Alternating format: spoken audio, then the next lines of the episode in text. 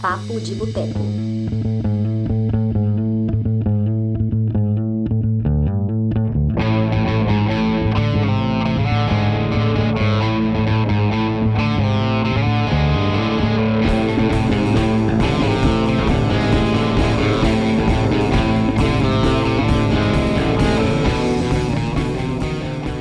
Olá, pessoas! Estamos começando agora mais uma edição do Papo de Boteco, que é um dos nossos podcasts semanais. Esse aqui específico, ele vai ao ar todas as quintas-feiras, às nove horas da noite. Em alguns casos excepcionais, ele, ele acontece outros dias, mas o dia fixo é quinta-feira, às nove horas da noite, transmissão ao vivo aqui no YouTube. Depois a gente publica no Spotify, no site, em outras plataformas né, de áudio para você poder ouvir, né? Caso não queira assistir no YouTube e tal, fica disponível em outras plataformas.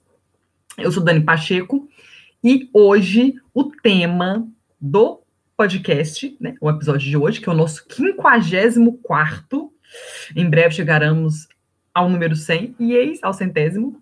Mas enfim, o tema de hoje é o filme do Sonic, é Sonic o filme. Porque na segunda eu já falei do coronavírus, eu vou voltar a falar do coronavírus no final desse episódio, porque não tem como falar causa de tudo que aconteceu hoje, mas até chegar lá, o foco do programa é o filme do Sonic, porque é um filme que é baseado em videogame e que deu certo.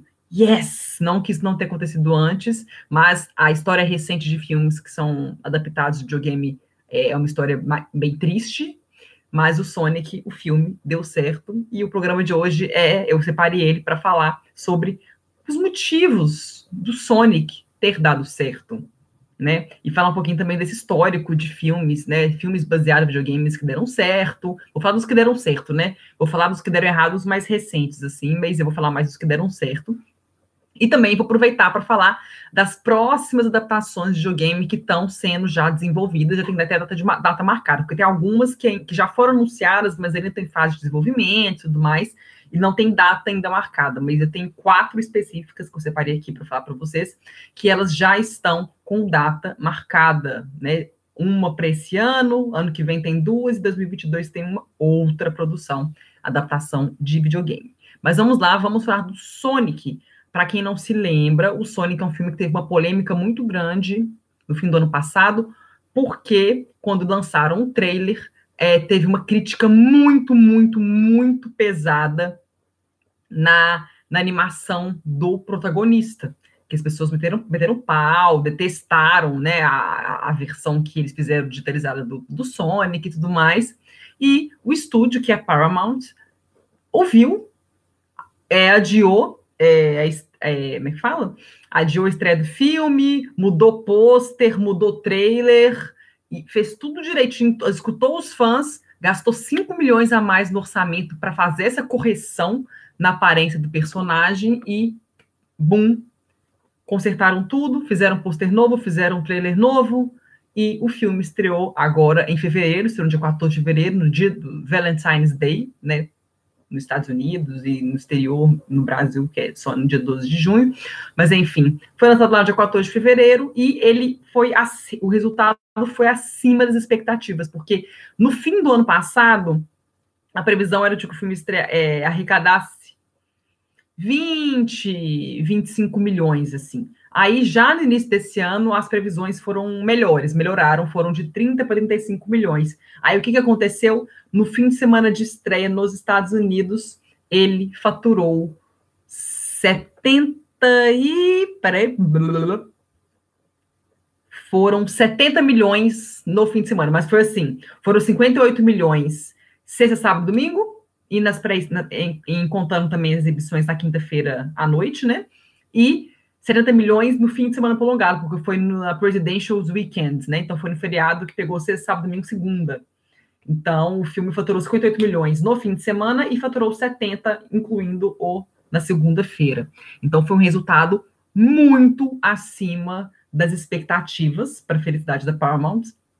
Não que Sonic seja um filme caro, é um filme que custou 85 milhões de dólares, mas ficava, né? A adaptação de videogame, teve aquela crítica toda à aparência do personagem. Claro que depois que eles lançaram o trailer novo e lançaram a, é, os, os pôsteres novos e tal. O pessoal já tinha gostado, o pessoal ficou muito feliz, os fãs agradeceram muito por eles terem ouvido os fãs e mudado a aparência do personagem, mas sempre rola um medinho quando a gente fala de adaptação de videogame, porque o histórico não é bom, vou falar daqui a pouquinho vou falar disso. Então o filme teve uma, um faturamento sensacional só nos Estados Unidos, e hoje, de, de ter um mês que está em cartaz, né? Vai fazer um mês na, no sábado, é, ele já, tá, já, tá, já acumula 300 milhões de dólares no mundo todo. A expectativa é que nos Estados Unidos, nos Estados Unidos ele já acumula 246, mais ou menos, milhões. Então a expectativa é de que até o fim da, né, da, do desempenho dele, até o fim, né, até os últimos dias que ele ficar em cartaz, é possível que ele chegue à marca de 300 milhões, ou muito perto de 300 milhões, é, só, não, 300 não, 200, mentira, 200 milhões cento, já arrecadou 146 milhões nos Estados Unidos, mais ou menos, e a expectativa é de que ele arrecade pelo menos 200 milhões, ou muito perto de 200 milhões, só nos Estados Unidos. Então, se ele chegar a essa marca, ele vai, chegar, vai ultrapassar 400 milhões no mundo todo, e só que eu tenho uma ressalva que o filme ainda não estreou nem na China e nem no Japão. E o mercado asiático é um mercado muito bom para filmes que são baseados em videogame, porque lá os jogos de videogame, videogame é muito popular, né? Então, por causa do coronavírus, então, a, a, data de lançamento do filme foi adiada lá na Ásia. Então, quando ele for lançado lá, quando o mundo se livrar do coronavírus, estiver tudo bem, porque isso vai acontecer, a gente sabe que isso vai acontecer, aí o filme vai ser lançado na Ásia, e aí pode ter certeza que ele vai fazer muito sucesso lá. Então pode ser um filme que, dependendo no fim das contas, arrecade 450, 500 milhões no mundo todo. E para um filme que custou 85 milhões, né? Então, claro que teve os gastos com a divulgação e tal, mas é um filme que, assim, ele já está com um resultado muito bom e somando mais esses, esses lançamentos na Ásia e venda de DVD e Blu-ray, mas não sei o quê, ele vai dar lucro para a Paramount, então a Paramount pode respirar aliviada.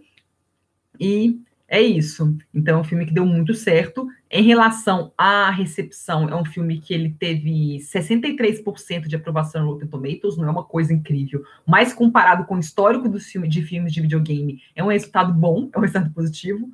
Mas o que mais importa mesmo é a questão do, do público, porque o público respondeu no, nas salas de cinema, lotou as salas de cinema e deu uma nota muito alta. É um filme que está com cinema score de A lá nos Estados Unidos. Então, é um filme que foi aprovado pelos fãs do personagem e tal. O que eu ando vendo, assim, perguntando para pessoas que, que viram o filme, é de que o filme tem seus probleminhas, mas é um filme divertido, que vale a pena por causa do protagonista Sonic, que é, ele é dublado pelo Ben Schwartz, e por causa do antagonista, né, o vilão do filme, que é interpretado pelo Jim Carrey, nosso grande Jim Carrey. Então dizem que os dois que são os grandes diferenciais do filme, que seguram o filme mesmo. O filme também tem no elenco James Marsden, que também é um dos, um dos personagens de destaque do filme. É, uma outra, cara, um, dos, um outro motivo para o filme ter ido bem, além dessa questão tem essa questão da reclamação e de que o público ouviu os fãs, e os fãs ficaram muito satisfeitos por, por, por, por porque o estúdio ouviu eles e ainda consertou certo o, a, os problemas que tinham na aparência do Sonic. Teve a questão também, a data de lançamento é uma data boa, porque é uma data que não tem grande concorrência, não é uma data totalmente morta, foi depois do Oscar, então, assim, é um filme que ele já estreou depois, né? Foi uma semana depois do Oscar, então, assim, teve, foi uma escolha muito boa de data de lançamento. É, uma outra, uma outra questão foi que a divulgação da que a Paramount fez, eles fizeram uma divulgação muito bem feita, é, fizeram várias ações com famílias, assim, ações, quando eu falo ações é, é, no, com o público mesmo, com as pessoas mesmo, não é ação digital, nem TV, pagando em TV, porque isso sempre tem. Mas eles fez, fez muitas, fizeram muitas ações assim, com famílias e tal, porque isso é o público do filme, né? Então, assim, são crianças, jovens, famílias, é um filme para família. Então, a Sony, a Sony não, a Paramount fez muito bem em relação a isso.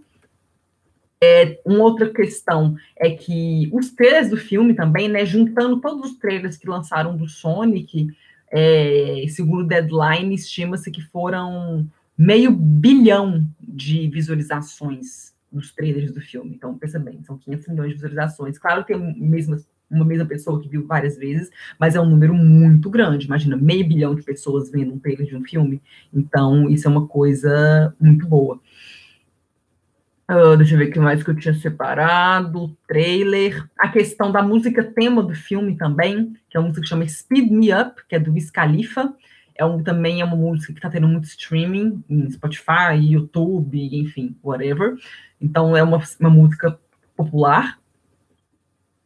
E uma outra questão, o que, que eu ia falar? Ah, é a questão do Jim Carrey, que o filme do Sonic agora é, o, é a segunda melhor abertura da carreira do Jim Carrey nos Estados Unidos, porque o, o número um dele é o Todo-Poderoso, né, famoso Todo-Poderoso, que arrecadou 85 milhões em quatro dias, e o Sonic arrecadou 70 milhões. Então é a segunda melhor abertura de um filme do Jim Carrey nos Estados Unidos. Então, tá com tudo Jim Carrey. A Paramount, um, dos outro, um outro motivo que ela tá respirando aliviado é porque ela teve dois filmes recentes que, tipo assim, capotaram, capotaram nas bilheterias, que foram é, o Gemini Man, né, estrelado pelo Will Smith, que é um filme que foi um dos que, que coloquei na minha lista das, de, que, dos filmes que mais deram prejuízo em 2019, um filme que deu muito prejuízo, dirigido pelo Ang Lee,